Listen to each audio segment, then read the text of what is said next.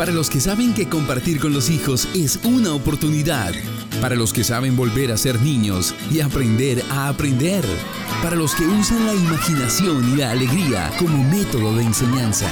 Para todos ellos y para usted que escucha en este programa Colegio y Casa Un Solo Equipo de la Alianza La Educación que nos une.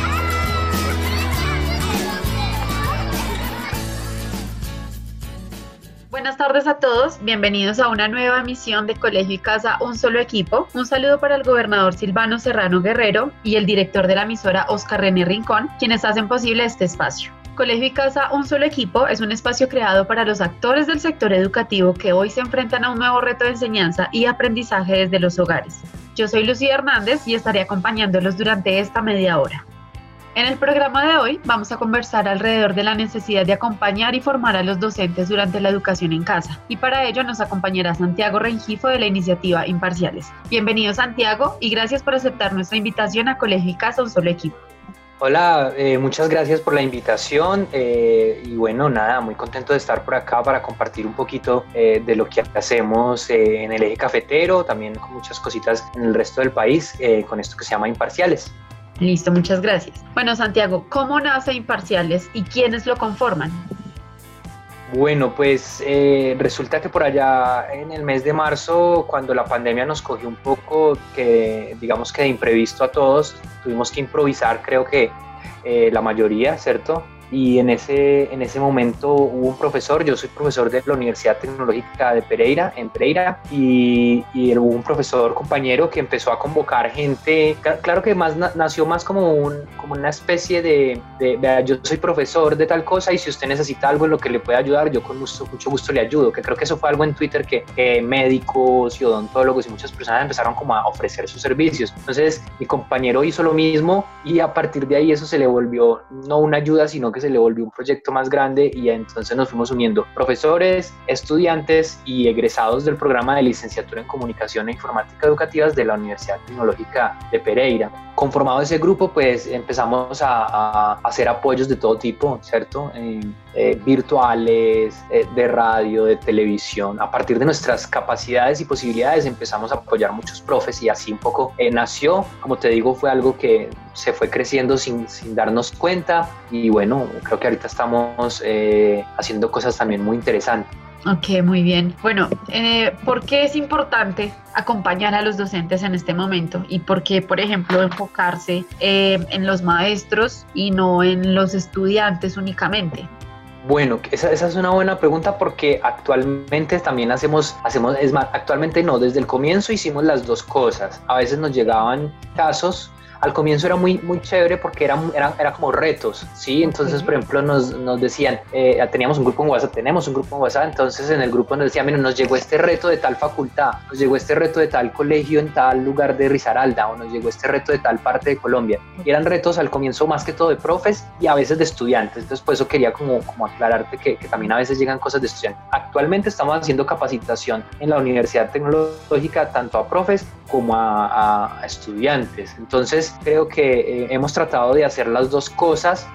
Sin embargo, eh, creo que el profe, si el profe entiende que debe cambiar un poco esas lógicas y esas formas en que llega el estudiante, de pronto ya, ya hemos ganado un poquito más, sin decir que el estudiante ya es, eh, eh, está sabido en todos esos temas o los conoce, sí, porque incluso yo tengo estudiantes en primer semestre que tienen casi la misma edad mía, por ejemplo, y, y es posible que no tengan tanto acceso a la, a, las, a la virtualidad o a las nuevas tecnologías, pero con el profe vamos como ganando un terreno más, ¿cierto? Digamos que estamos como en el 70%, el otro 30% son los estudiantes, pero pues tratamos de, de que sean más los profes. Y como te digo, pues tratamos de hacer las dos cosas.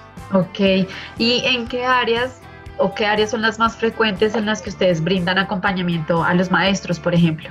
Bien, eh, al comienzo, medicina, esa es un área difícil, es un área súper difícil. Entonces, los de medicina, ¿cómo hago yo para llevarle a mis estudiantes esto? Entonces, eh, hacíamos apoyos en eso. Eh, nos salían cosas en escuelas rurales, ahí hicimos cosas como, por ejemplo, desde la radio, sí, estrategias desde la radio. después nos llegaron programas de radio en convenio con la gobernación de, de Risaralda, en en Pereira hicimos un programa de radio que se llamó En Sintonía con la Educación, del cual pues, yo fui co-creador y, también coordinador, eh, ¿cierto? Y, era más que todo esos, esos tipos de apoyos. Ahorita podemos un poquito hablar más de pronto de la propuesta En Sintonía, pero sí, sobre todo nos hacían mucho ese tipo de consultas eh, primaria mm, y de pronto eh, rural y lo que te digo, algunos profes de medicina y de ingeniería nos consultaban mucho, bueno, ¿cómo hacemos para, para llegar a mis estudiantes? Ok.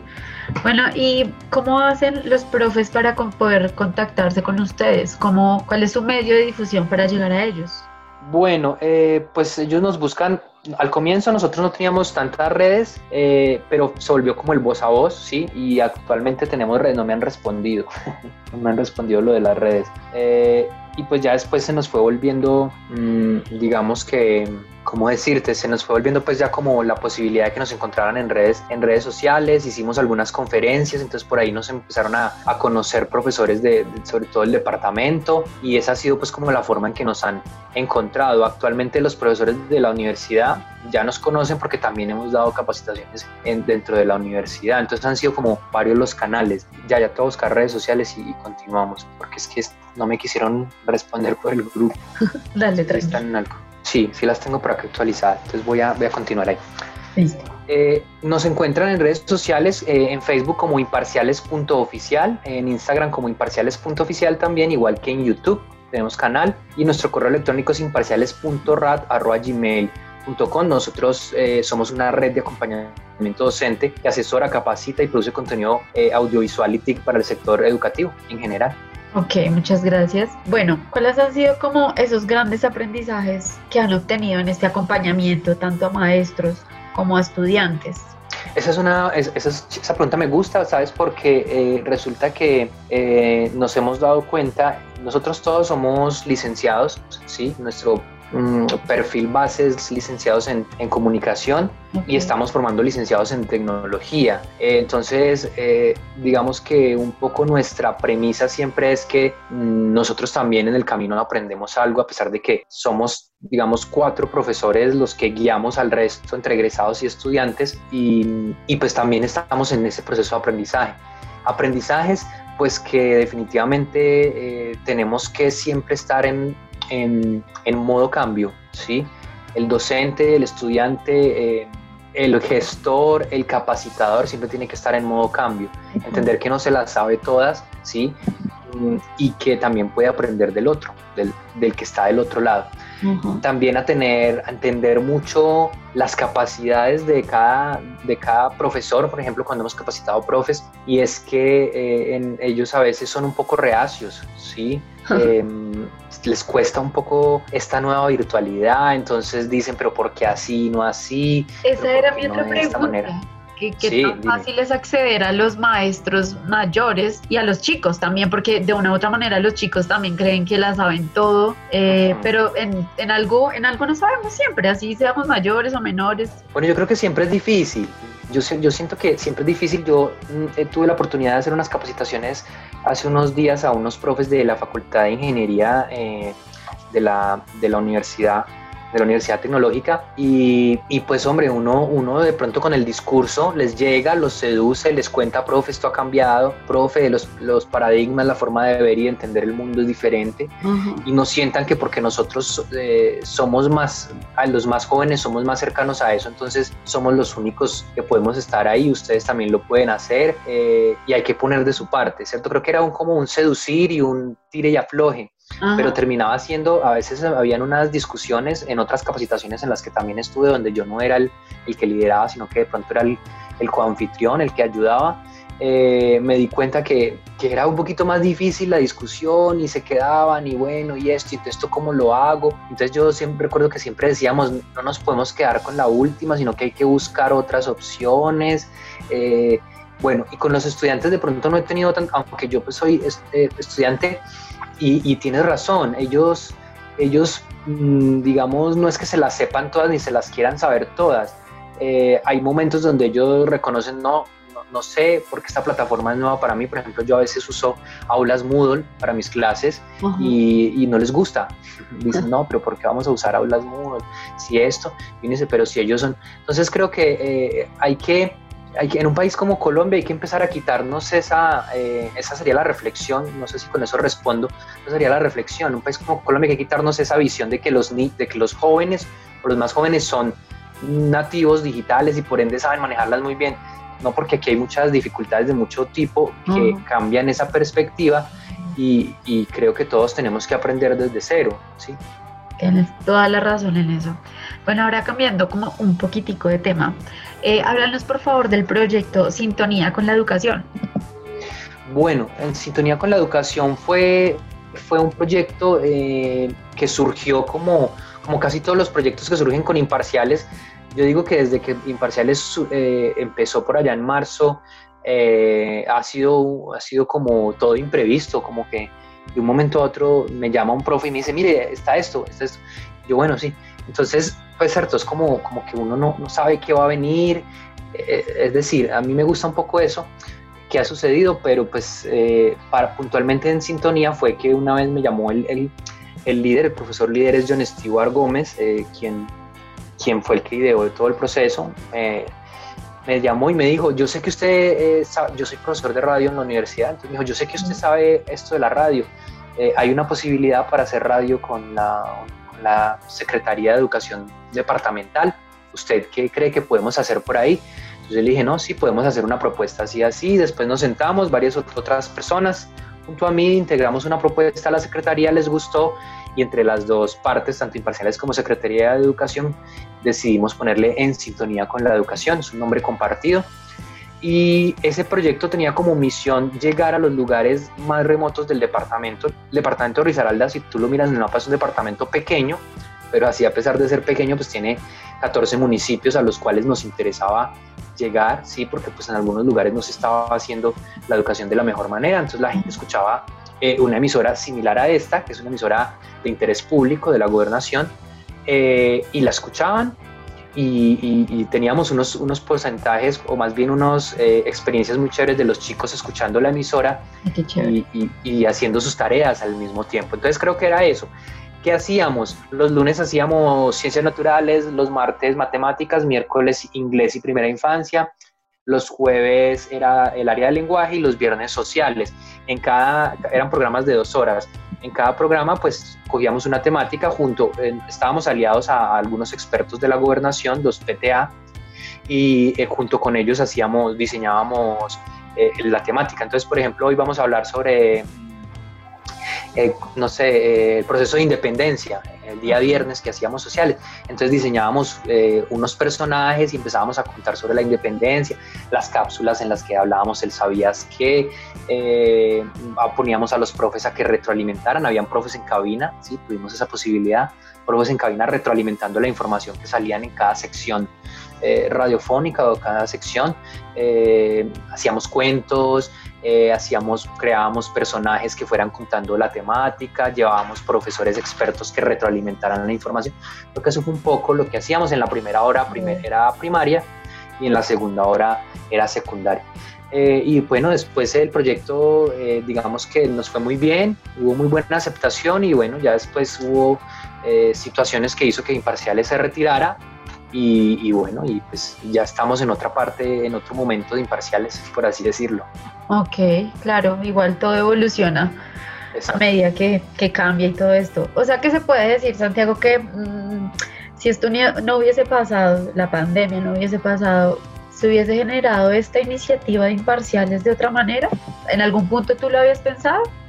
Yo sí lo había pensado. Yo, yo esta semana, precisamente esta semana, no sé si hoy, estaba pensando que, que, que eh, pues yo llevo seis años trabajando como profesor catedrático en la Universidad Tecnológica, pero en algún momento yo dije, qué chévere que nosotros podamos generar otros espacios en donde hagamos otros proyectos de apoyo, de consultoría, de asesoría y de muchas otras cosas al sector educativo de, de, Pereira y del país. En algún momento lo pensé, no así tal cual, no así, lo pensé de otra manera, más como una empresa o de otra, de otra forma, sí, pero pues a veces el tiempo uno no lo lleva a eso. Y bueno, eh, la pandemia nos ubicó en otro espacio y fue mi compañero quien lo pensó y yo feliz de acompañarlo.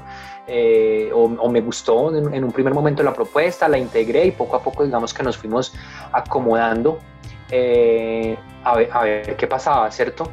Mm, pero, pero no sé si, si, si de pronto no hubiera sucedido la pandemia, no sé qué hubiera pasado. Y eso me conduce, por ejemplo, no sé si me das el espacio claro. para decir que, que la radio que eh, me parece muy curioso lo que sucedió con la radio, ¿cierto? Es que yo siempre fui un defensor de la radio como profesor, porque además vengo así, yo llevo más de 12 años haciendo radio eh, en, en, el departamento de Risaralda, en Pereira, y, y, pues me di cuenta que ahorita que hay pandemia, pues la radio es un vehículo importantísimo, ¿sí? Volvió con toda, sí. Volvió con toda, exacto. Entonces, eh, y he hecho mucho la, reflexión con mis estudiantes, la hicimos en su debido momento en imparciales y en la región y, claro, ¿cierto? Hay, que, hay que retomar esas reflexiones y decir, venga, ¿por qué tienen que suceder estas cosas para que la radio acerque? Y esto lo digo porque la zona rural es una, es una zona que todavía tiene muchas dificultades en Colombia. Nosotros creemos que porque han sucedido muchas cosas eh, de parte del Estado para que, para que se, mitiguen tantas dificultades,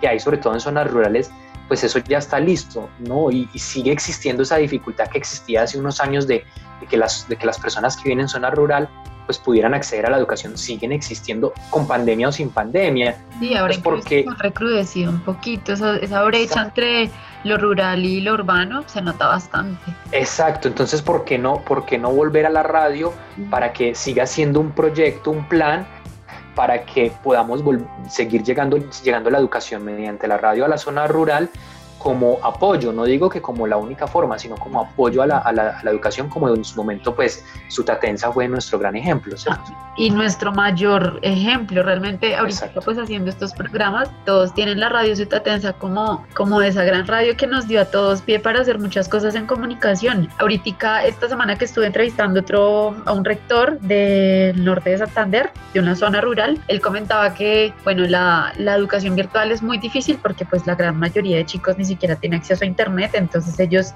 tienen un plan que es como que eh, le llaman la no presencialidad. Así que envían guías cada 15 días a sus chicos para que trabajen pues ciertas materias. Eso corresponde a un 85%. Y los demás, que es como el 15%, entonces es por medio del WhatsApp. O sea, todas las tareas es por el WhatsApp. Y un porcentaje muy poquitico es por medio... Ah, bueno, mentiras. Los padres, a los padres de familia también entonces decidieron como atacar, atacarlos, por decirlo así, y es por medio de programas de radio. Todos los jueves tienen un programa de radio que eh, involucra a los padres y eso cuando se había visto. Sí, de pronto se había visto por hace muchos años, pero sí, hace mucho.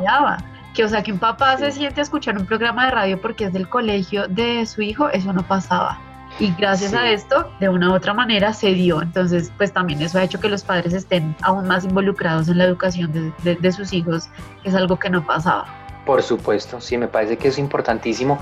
Habría que mirar a ver ahorita cómo ACPO, Acción Popular, que fue pues eh, el origen de, de su Tatensa o el origen de esas radios eh, escolares, eh, pues no sé cómo nos vuelve a convocar, debería convocarnos a todos los productores, académicos, profesores, realizadores de radio de, Colombia para que hagamos una gran, o convocarla a nosotros mismos también desde, desde, los espacios que tenemos, empresarios por la educación bueno, y otras cosas, convocarla para para que generemos otro ACPO o, no tramos otro ACPO y esto, y esto no solo se quede en pandemia, sino que siga creciendo o vuelva y, vuelva y renazca. Igual es claro que la vida no puede ser como era antes porque no era buena, así que hay que usar eh, todas esas herramientas que teníamos y que no les, no les estábamos mm, valorando tanto y, generar el cambio. De ahí es, es el cambio realmente. Claro que sí, de ahí es donde tiene que cambiar la cosa. Bueno, para finalizar, Santiago, ¿podrías por favor enviar un mensaje a todos esos maestros y estudiantes que en este momento como que no se animan a un acompañamiento o a pedir ayuda, por decirlo así, porque siento que también es ayuda, eh, como un mensaje para invitarlos a ellos a que se unan? Claro que sí. Eh, bueno, yo que no sé, más que mensajes, como contarles que eh, la educación siempre, siempre tiene que ser un proceso de cambio, la educación no puede ser estática, no puede ser la misma, es mi visión de la misma que tengo de la educación. Y esa visión creo que me ha ayudado a entender un poco la situación que estamos. No es fácil, no es ni siquiera para, para, los que de pronto eh, venían en virtualidad. Ha sido fácil porque sé que la educación virtual antes existía, tampoco me siento, siento yo que sea fácil, pero en la medida en que uno entienda que esto cambia y que, que hay que hacer las cosas diferente a como las hacíamos antes, eso nos va a posibilitar pensar una forma diferente de, eh, de la educación, ¿sí? De, de, la razón de ser de la educación. ¿sí? Porque cuando uno entiende esto como un cambio y no como algo estático, algo definido y listo, eh, pues seguramente se va, se va a poner en otra, en otra situación, ¿cierto? Se va a poner en, en alerta y va a decir, bueno, cambia, cambian las cosas. Entonces, más que una invitación es eh, decirles, reflexionemos un poco, miremos a ver cómo yo puedo a partir de lo que sé y sobre todo también tener la capacidad de decir no sé, no sé cómo se hace esta, eh, esta transmisión, cómo hago esta, aplica cómo esta aplicación, bueno, sí, que tantas cosas pues que hoy en día eh, hay tantas virtualidades y tantas cosas por entender. Eso es todo. Muchas gracias por tu reflexión. Nuevamente, gracias por aceptar la invitación a Colegicas a un solo equipo. Es muy agradable saber que así como los profes se reúnen para hacer cosas muy buenas, también los jóvenes profesores, que ellos son como que también tienen la visión del cambio eh, y pues también tienen como toda la creatividad a flor de piel. Así que es muy bueno conocer estas iniciativas. Esperamos que trabajemos juntos con la educación que nos une. Cualquier cosa que necesiten, bienvenidos. Muchas gracias a los oyentes que se conectaron con nosotros a esta hora. Les recordamos que nos pueden seguir en nuestras redes sociales. En Facebook nos pueden encontrar como arroba empresarios por la educación y arroba la educación que nos une co y en Twitter e Instagram como arroba fundación guion al piso EXE. Allí pueden dejarnos sus comentarios así como los temas que les gustaría ir. Nos pueden escuchar todos los martes y jueves a las 12 y 30 en Norte Estéreo 91.2 FM, la radiodifusora de interés público de la Gobernación de Norte de Santander. Muchas gracias. Para los que saben que compartir con los hijos es una oportunidad. Para los que saben volver a ser niños y aprender a aprender. Para los que usan la imaginación y la alegría como método de enseñanza. Para todos ellos y para usted que escucha en este programa Colegio y Casa Un Solo Equipo de la Alianza La Educación que nos une.